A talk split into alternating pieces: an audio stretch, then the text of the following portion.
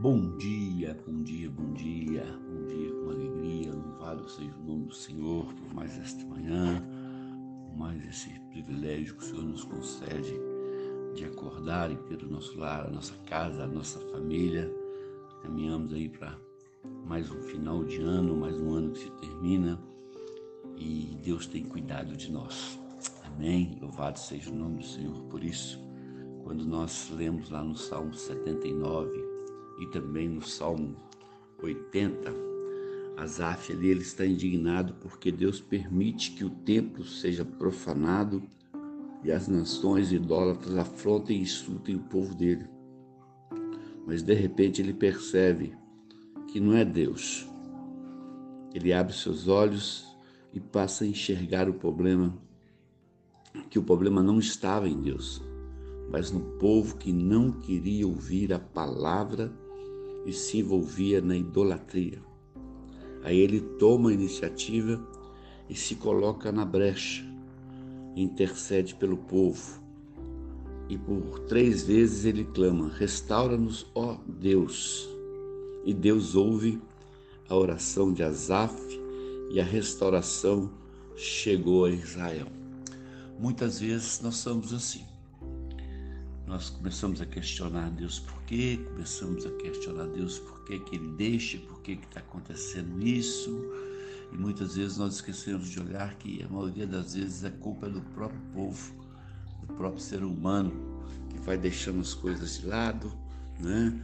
vai deixando a situação, vai deixando as coisas acontecerem, vai deixando o pecado entrar no meio, a gente acha que é normal, né? Porque nós estamos com a mania de falar, ah, nós estamos no século 21, isso é normal, não tem nada a ver, não tem nada a ver isso, não tem nada a ver aquilo, não tem problema nenhum. Muitas vezes nós participamos desses, dessas, desses pecados, né? vamos dizer assim, é, dessas situações a qual as pessoas nos colocam e a gente começa a questionar a Deus. Eu quero é, é, deixar para mim, para você nessa manhã, que muitas coisas que acontecem não é culpa de Deus.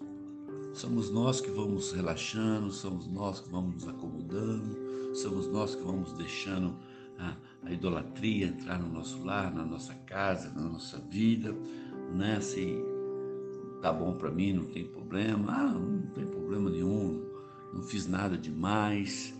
E às vezes a gente é, começa a questionar a Deus. Pare um pouquinho, abra os seus olhos, leia a palavra, busque resposta na palavra do Senhor. Se isso que você está questionando, se isso que você está fazendo agrada a Deus, e você com certeza Deus ele vai mostrar para você. Foi isso que Azap fez. Ele começou a abrir os seus olhos e começou a enxergar que a idolatria, que aquilo que estava acontecendo não era culpa de Deus, era o próprio povo, era a desobediência, desobediência de Deus. E ele então começa a clamar: Restaura-nos, ó Senhor. E a Bíblia diz que Deus ouve sua oração e a restauração chegou em Israel. Como é que estão a coisa? Comece a orar a Deus pela sua família, pela tua casa, pela tua igreja, pelo teu pastor, pela tua liderança, pelo teu trabalho, em vez de ficar perguntando por quê? Por que que Deus permitiu? Por que que Deus deixou, né?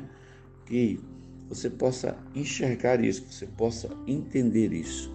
Ele tomou a iniciativa de interceder em vez de reclamar e a restauração voltou ali na sua casa, no seu lar, onde ele estava.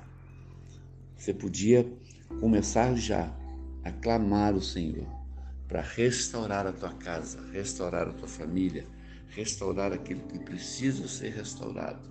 E com certeza, Deus ele vai ouvir a tua oração.